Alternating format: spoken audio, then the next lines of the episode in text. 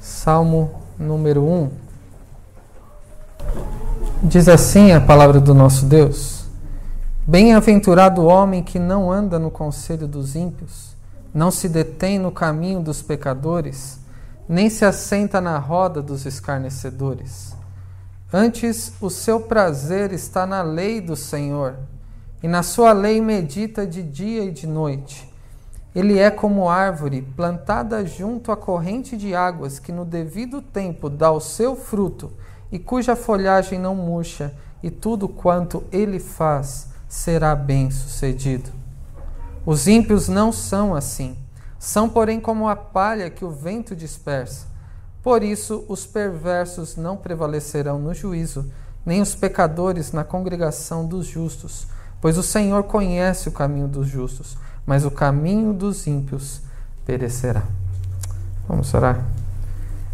Bondoso Deus, agradecemos ao Senhor por essa oportunidade de te cultuar na noite desse dia do Senhor, neste domingo. Que o Senhor seja propício a nós nesse momento de exposição da Sua palavra, abrindo os nossos ouvidos para ouvirmos a Sua voz, abrindo os nossos olhos, como lemos o salmista dizendo, para que contemplemos as maravilhas da tua lei e que o Senhor prepare o nosso coração para que seja um terreno fértil de recebermos a Sua palavra de um modo transformador. Que possamos compreender o que o Senhor tem a nos dizer a partir do Salmo 1 e que, edificados, transformados, possamos viver uma vida que te glorifique à medida que conhecemos mais a Ti, o único Deus verdadeiro, e a Teu Filho que Tu enviaste para nos salvar. E é no nome dele que nós oramos, agradecidos. Amém. Meus irmãos, algum, alguns dias atrás, eu compartilhei com os irmãos que começaria, começaríamos e começaremos a tratar sobre os dez mandamentos. E ainda com, começaremos, se Deus quiser, nas próximas semanas. Mas eu creio que este salmo serve como uma introdução a essa série de mensagens baseadas nos Dez Mandamentos. O salmo fala, dentre outras coisas, sobre ter prazer na lei do Senhor e na lei de Deus meditar de dia e de noite. E veremos a partir da mensagem dos Dez Mandamentos qual é a aplicação da lei do Senhor para nós nos nossos dias. E este salmo é o início do saltério.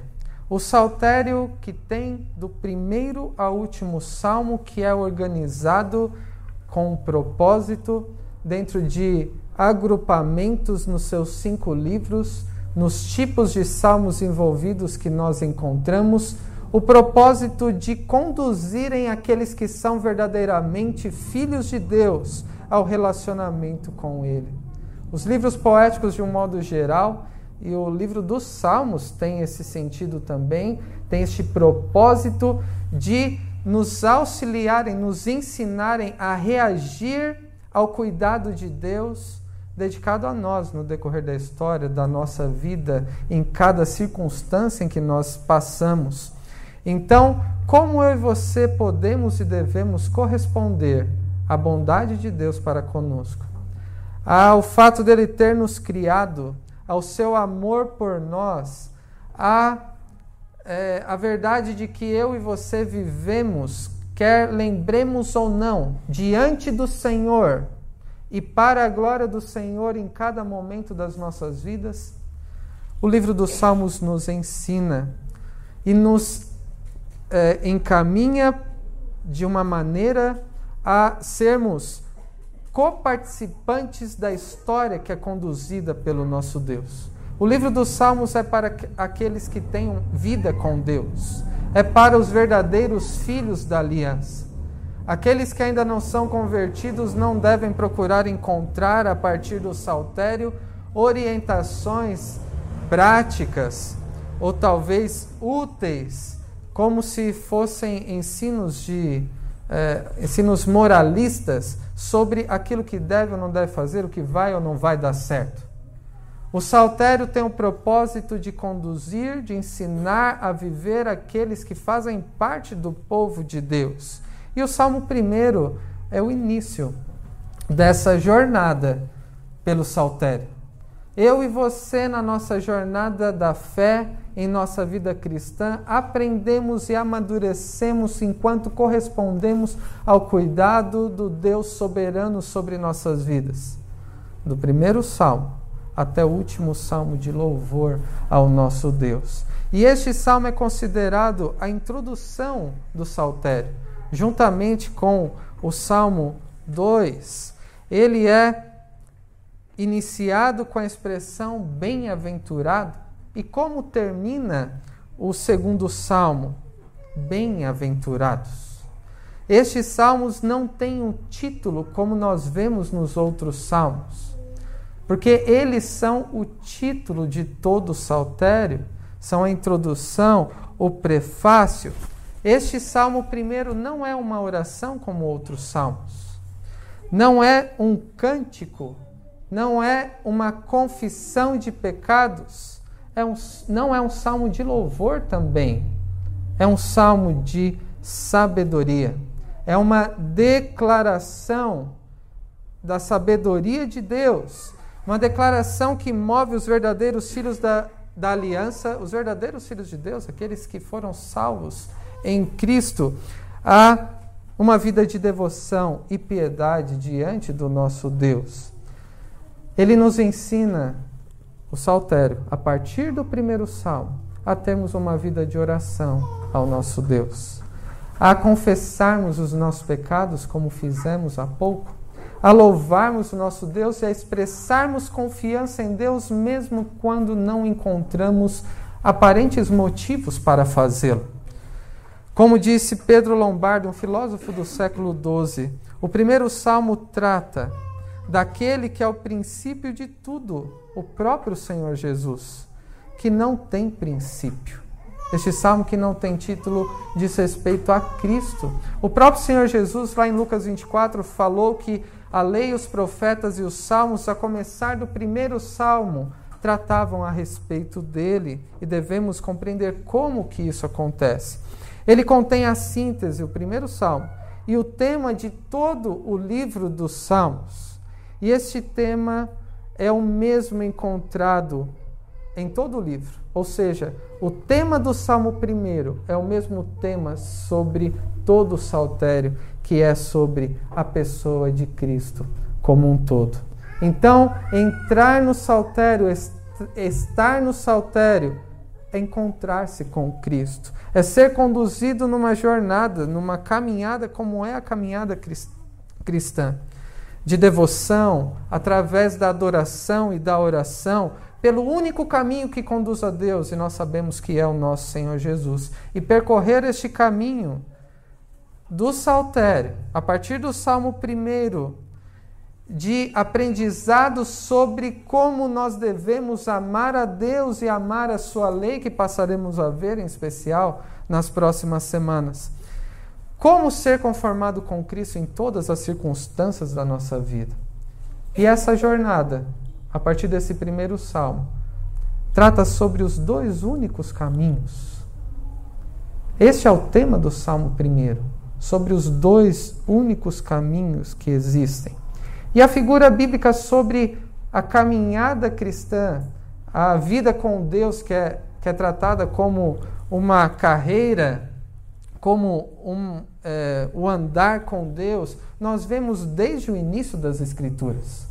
Quando nós falamos que o primeiro salmo trata sobre os dois únicos caminhos que existem, nós podemos nos lembrar de irmãos nossos do passado que testificaram sobre uma vida de andar com Deus em todas as circunstâncias da vida em que encontraram. A começar com Adão. Adão andava com Deus no jardim do Éden antes do pecado na viração do dia. Nós vemos Enoque fora do jardim após a entrada do pecado do mundo, que andou com Deus de um modo tão intenso, de um modo tão íntimo, que Deus o tomou para si e ele não viu a morte.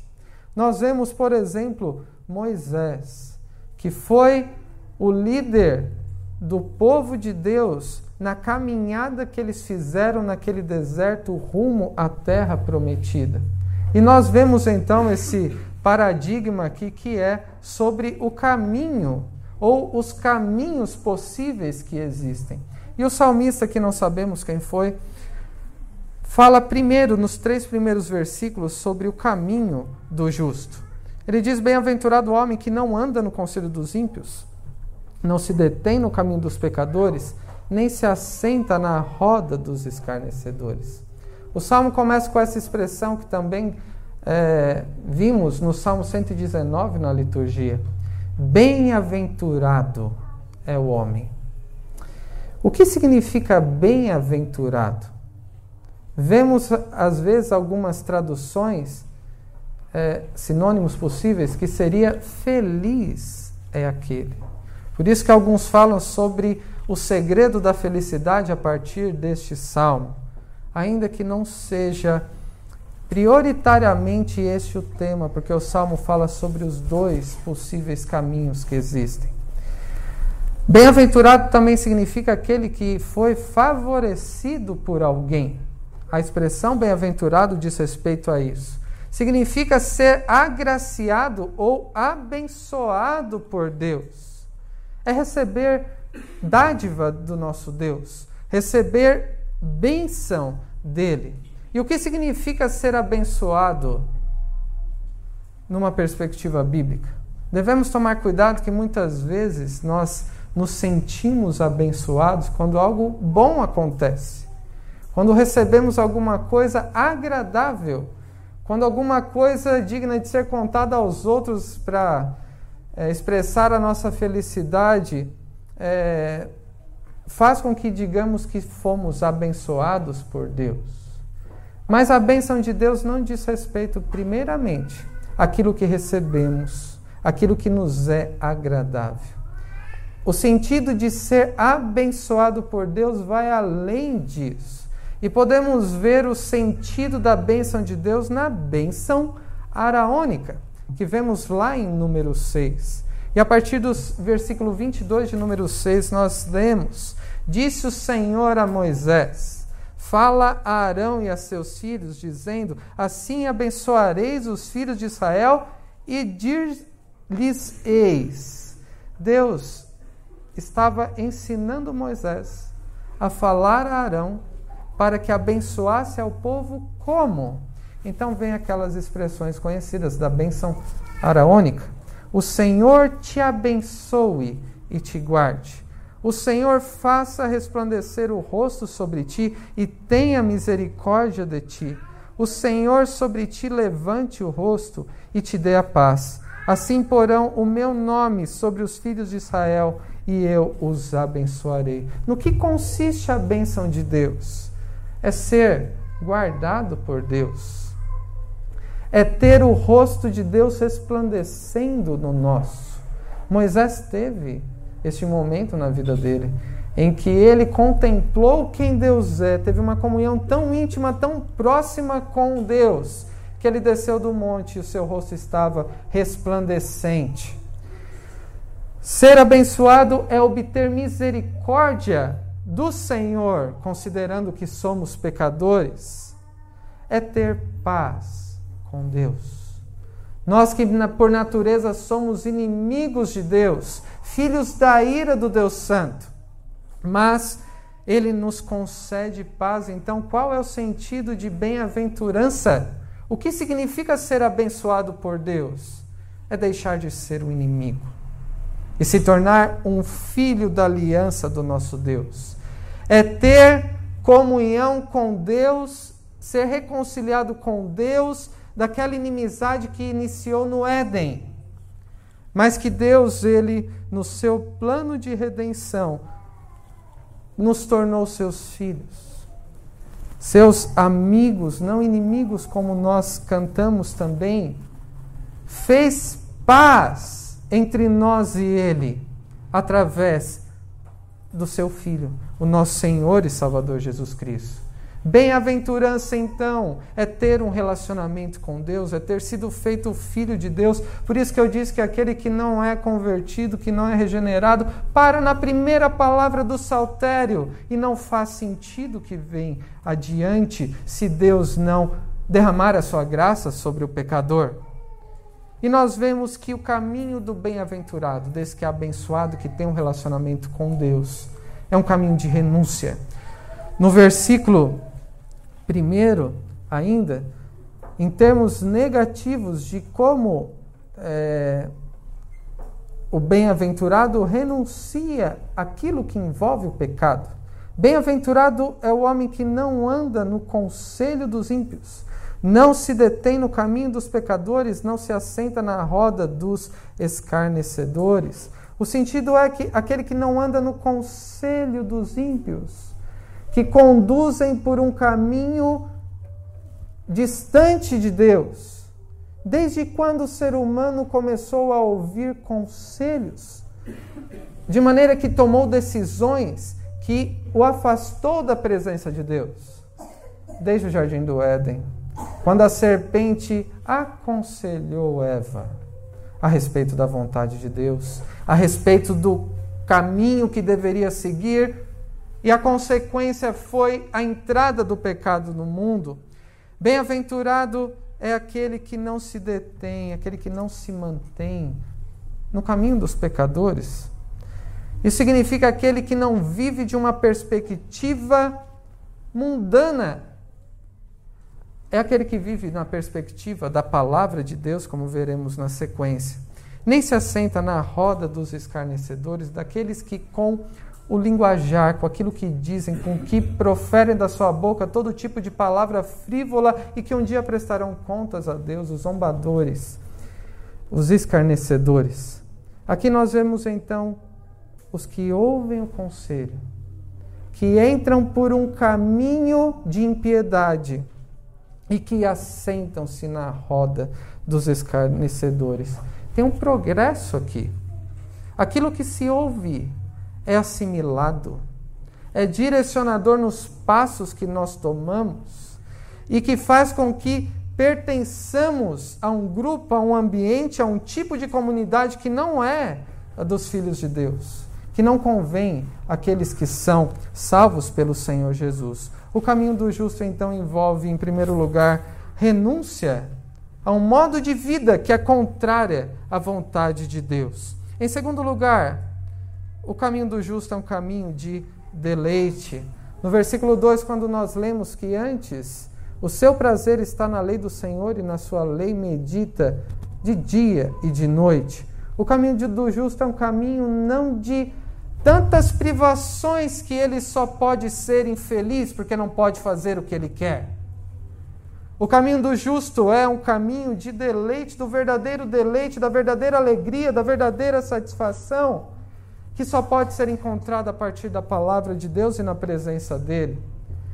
E demonstra uma constância, a constância de dia e de noite. E este prazer, que é o deleite, indica uma afeição, indica algo que se ama.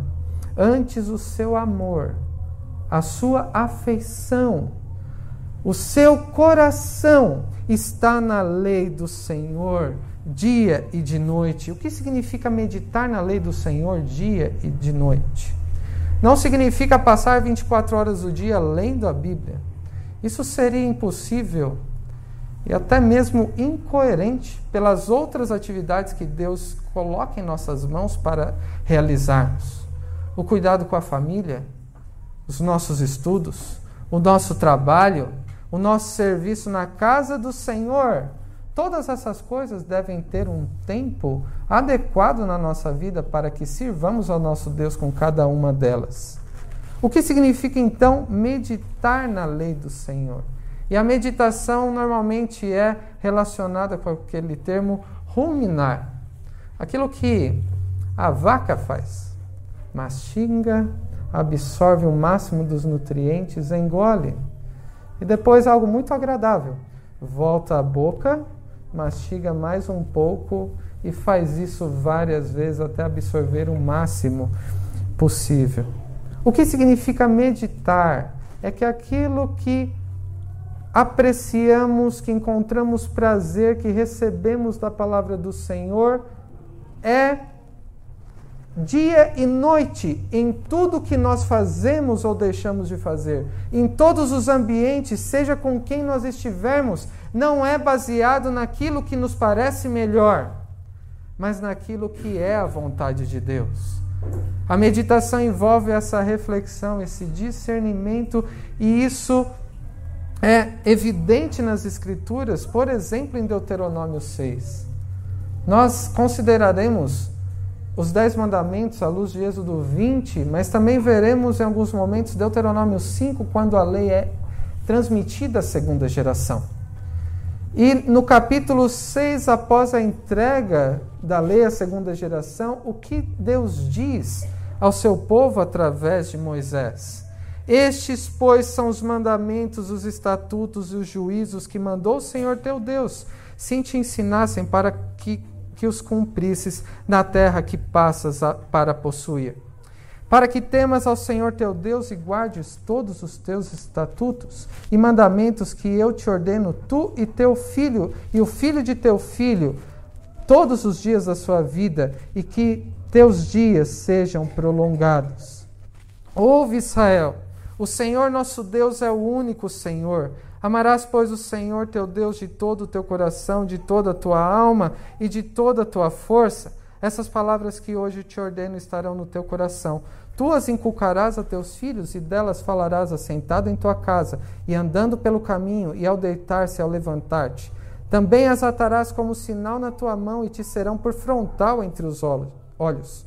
E as escreverás nos umbrais de tua casa e nas tuas portas. Como que os filhos de Deus deveriam aprender a amar e a temer ao Senhor? Através da obediência, do deleite e da meditação na lei dia e noite. Quer eles estivessem levantando, ou assentando, andando, passando pelas portas, não importasse onde, que eles se lembrassem do que Deus disse. Não importa onde um filho de Deus esteja, o seu pensamento, as suas afeições, os seus planos e desejos devem ser influenciados, determinados por aquilo que é a vontade de Deus. Quando diz aqui o prazer está na lei do Senhor e meditar dia e noite envolve todos os momentos da nossa vida. E a consequência disso, dessa afeição, desse amor à lei de Deus, é um caminho frutífero. No versículo 3 nós vemos a ilustração de uma árvore. O justo é como árvore plantada junto à corrente das águas, que no devido tempo dá o seu fruto e cuja folhagem não murche, tudo o que ele faz será bem sucedido. O justo é comparado então a uma árvore plantada junto às águas. Pode vir a seca, mas está alimentada. Demonstra vitalidade, que dá frutos no devido tempo não murcha mesmo quando vem o calor. E o dar frutos aqui é cumprir o seu propósito, segundo o que foi estabelecido por Deus. Jeremias 17. Nós vemos uma, uma passagem paralela ao Salmo 1, que usa a mesma ilustração. Quando diz: Maldito o homem que confia no homem, faz da carne mortal o seu braço e aparta o seu coração no Senhor. E quem confia em si mesmo, na própria justiça, na própria capacidade de agradar a Deus, qual será a consequência? Jeremias nos, nos registrou, porque será como um arbusto solitário no deserto, e não verá quando vier o bem, antes morará nos lugares secos do deserto, na terra salgada e inabitável. Maldito é aquele que confia em si mesmo. Porém, Bendito o homem que confia no Senhor e cuja esperança é o Senhor, porque ele é como árvore plantada junto às águas que estende as suas raízes para o ribeiro e não receia quando vem o calor, mas a sua folha fica verde e no ano de sequidão não se perturba, nem deixa de dar fruto. Aquele que confia no Senhor, ao invés de confiar em si mesmo, torna-se como uma árvore frutífera que obtém a vitalidade, a vida da qual precisa não de si mesmo, mas de fora de si mesmo, que é do próprio Senhor. O caminho do justo, então, é, meus irmãos, um caminho abençoado, um caminho de renúncia, de deleite na lei do Senhor, e é um caminho frutífero. E nos versículos 4 e 5 nós vemos o caminho do ímpio. Quando ele diz: os ímpios não são assim. São, porém, como a palha que o vento dissipa. Foi feita uma descrição do justo. E poderíamos esperar uma descrição do ímpio, não é verdade? Mas aqui há uma quebra na, na, no andamento do salmo para enfatizar: os ímpios não são assim. Assim como? Como a árvore frutífera. Eles são como palha. Não como uma árvore que demonstra vitalidade, que dá frutos, mas como uma palha inútil, que não serve para nada senão para ser queimada. Como uma palha, o ímpio está morto, vulnerável, sem raízes, estável, voa conforme o vento vem. O caminho do ímpio não é de deleite e meditação na lei do Senhor, procura encontrar prazer em si mesmo e no curso desse mundo que jaz no maligno, vai por onde quer que sopra o vento. O caminho do ímpio não é um caminho de renúncia aos pecados. Os frutos do ímpio são maus. A consequência é morte, é perdição. Não é um caminho de, de bem-aventurança, então. É um caminho de maldição. Devemos ver então o caminho dos ímpios como um caminho leve, como a palha, espaçoso, que parece que há uma suposta liberdade por onde quer que deseje o seu coração ir. Mas é também um caminho inconstante. Os ímpios não sustentam-se a si mesmos. Eles não garantem a si mesmos eles são levados pelo seu próprio coração e pelos seus próprios caminhos, cujo destino para eles é imprevisível, mas um dia certamente chegará. E o versículo 5 fala sobre o, o final deste caminho. Que tipo de caminho é esse? Versículo 5 diz que é um caminho de perdição e morte. Por isso, os perversos não prevalecerão no juízo, nem os pecadores na congregação dos justos. Os ímpios, então, não prevalecerão, não permanecerão em pé quando Deus julgar todas segundo as suas obras. Nem poderão permanecer na presença de Deus como justos, adorando a Deus e o servindo por toda a eternidade. Como é o caminho dos ímpios, então? É um caminho de maldição. Todos nós conhecemos pessoas, familiares, amigos que continuam perdidos. E esse caminho não é de liberdade. Na verdade, é escravidão.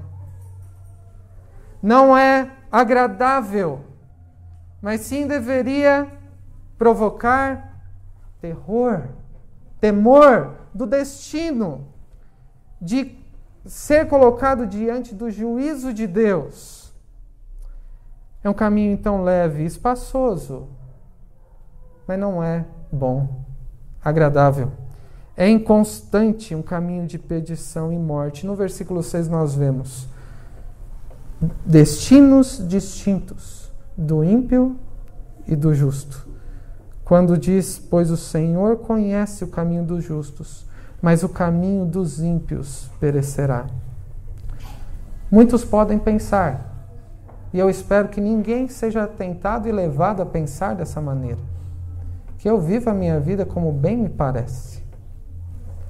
Deus não é indiferente ao modo como cada ser humano que já passou nessa terra e ainda passará vive. Porque ou alguém vive em devoção a Ele, como um justo, ou alguém vive em apostasia como ímpio. Não existe outro caminho. Não existe outro termo. E nós vemos que Deus não é indiferente à maneira em que vivemos neste mundo. Provérbios 5:21 diz: "Porque os caminhos do homem estão perante os olhos do Senhor e ele considera todas as suas veredas." Provérbios 15:3 Os olhos do Senhor estão em todo lugar, contemplando os maus e os bons, mas o Salmo primeiro nos diz que o Senhor conhece o caminho dos justos. Há uma distinção aqui. Mais do que destinos distintos, há a maneira como Deus trata o justo de um modo distinto do ímpio. Não é verdade que Deus trata todos da mesma maneira. Deus trata os justos de um modo distinto dos ímpios. O Salmo 33 diz: Eis que os olhos do Senhor estão sobre os que o temem, sobre os que esperam na sua misericórdia para livrar-lhes a alma da morte e no tempo da fome conserva-lhes a vida. Os olhos do Senhor estão sobre os seus filhos, preservando-os, protegendo-os, concedendo misericórdia para tudo que precisam. O Salmo 34 diz que o rosto do Senhor está contra os que praticam o mal, para lhes estipar da terra a memória. Enquanto é abençoado o justo, porque o rosto do Senhor resplandece sobre nós é amaldiçoado o ímpio, porque o Senhor vira o seu rosto e derrama a sua ira, vindica a sua glória e retribui a todos segundo as suas obras. Então vemos aqui o caminho do justo, o caminho do ímpio e a distinção dos destinos. A salvação do justo, mas a condenação do perverso. Eu quero concluir, irmãos, com algumas aplicações e reflexões para nós. Vimos que existem apenas dois caminhos nessa vida: caminho do justo e o caminho do ímpio. Isso significa que cada um de nós está em um desses caminhos.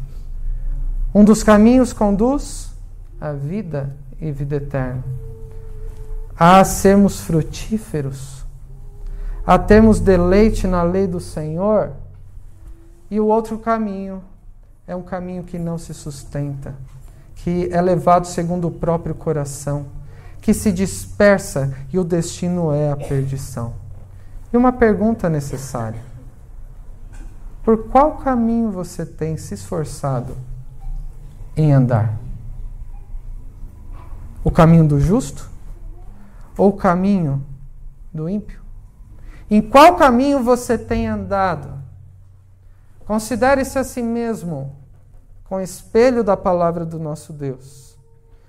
É um caminho de bem-aventurança, de renúncia, de deleite na lei do Senhor e, e tem dado frutos? Ou é um caminho de maldição, leve, que faz o que está no seu coração, vive como bem lhe parece, de um modo inconstante? cujo destino é perdição e morte. Há esses dois destinos: vida plena com Deus, mesmo quando vier o calor, e ao caminho de morte e destruição. E o destino eterno é definido pelo caminho que trilhamos nesta vida. Após a morte não há outra alternativa, não há outra possibilidade de salvação o destino eterno, de vida ou morte eterna, é determinado no caminho que decidimos trilhar nesta vida até nosso último dia de vida ou até o dia que Cristo voltará. Quem poderia dizer aqui que é bem-aventurado, como está no Salmo primeiro? Quem se identifica com o bem-aventurado do Salmo 1? E a resposta é: ninguém. Ninguém pode ser enquadrado como bem-aventurado do Salmo 1. Todos nós somos criados para andar com Deus, ouvindo os conselhos. A palavra de Deus que é intitulada como Conselho de Deus vivendo sob uma perspectiva divina para a glória de Deus, em comunhão com Ele, de dia e de noite, em todas as nossas obras. O símbolo dessa santa comunhão que havia desde o Éden era uma árvore que foi plantada no jardim. A árvore da vida, um símbolo da comunhão plena com Deus. E Adão e Eva poderiam acessar aquele fruto quando quisessem. Era um símbolo dessa vida plena e comunhão com Deus, mas por causa do pecado, todos perdem acesso a essa vida estão naturalmente mortos nos seus pecados. Todo ser humano, então, é por natureza maldito. Estão debaixo da maldição da lei e da ira divina. Todo ser humano tende a andar segundo as inclinações do próprio coração, segundo o curso desse mundo, como Paulo diz em Efésios capítulo 2. Somos, por natureza, escarnecedores, zombadores de Deus pelo nosso natural egoísmo de seja feita a minha vontade, assim na terra como no céu.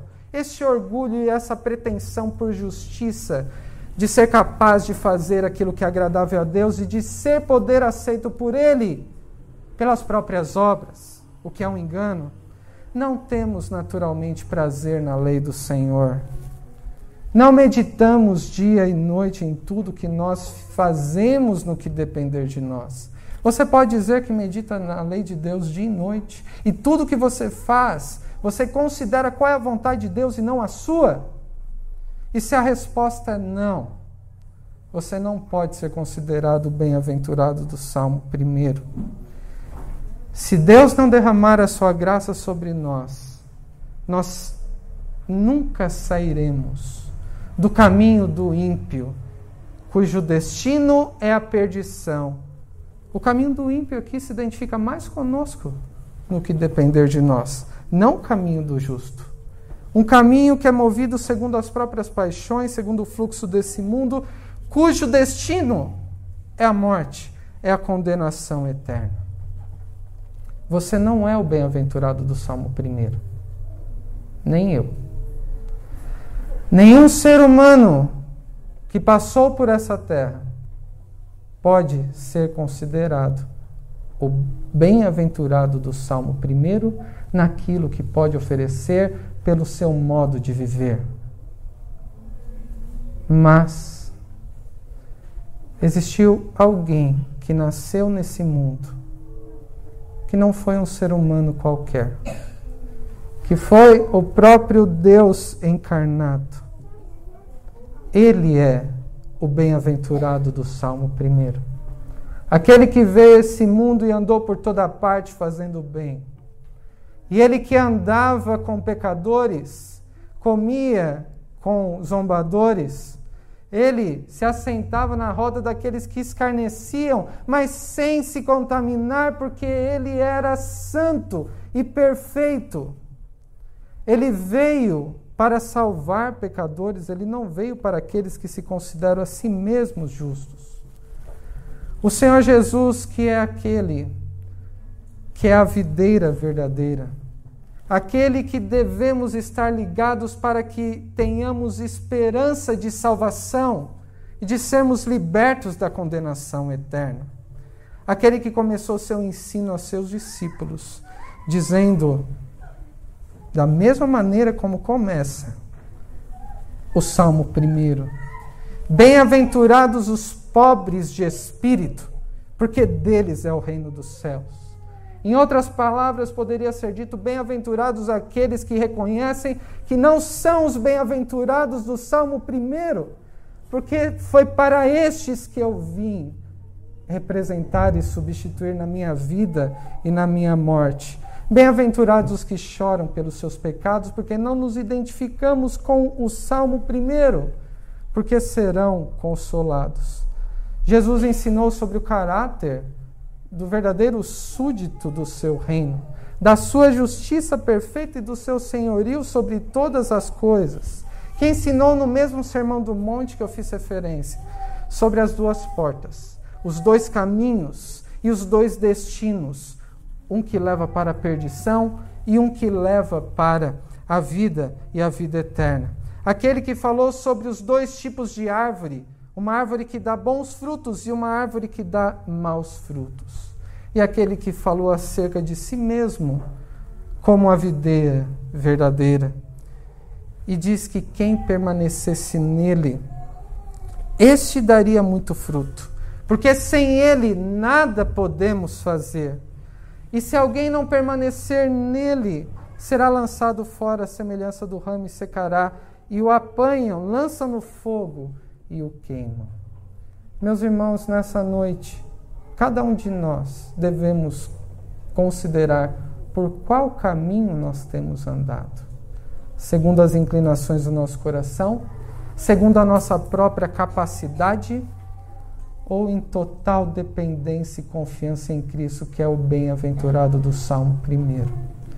E a minha a sua esperança é que, reconhecendo isso, eu e você sejamos verdadeiramente abençoados, porque fomos feitos filhos de Deus, de maneira que rejeitemos o pecado, assim como é, Cristo não se contaminou, nós também rejeitemos o pecado. Que aprendemos a amar a palavra de Deus à medida que assimilemos esse evangelho que nos é apresentado no Salmo 1 e que a nossa união com Cristo gere frutos dignos do evangelho, do arrependimento e para a glória do Deus bendito. Que Deus os abençoe. Amém.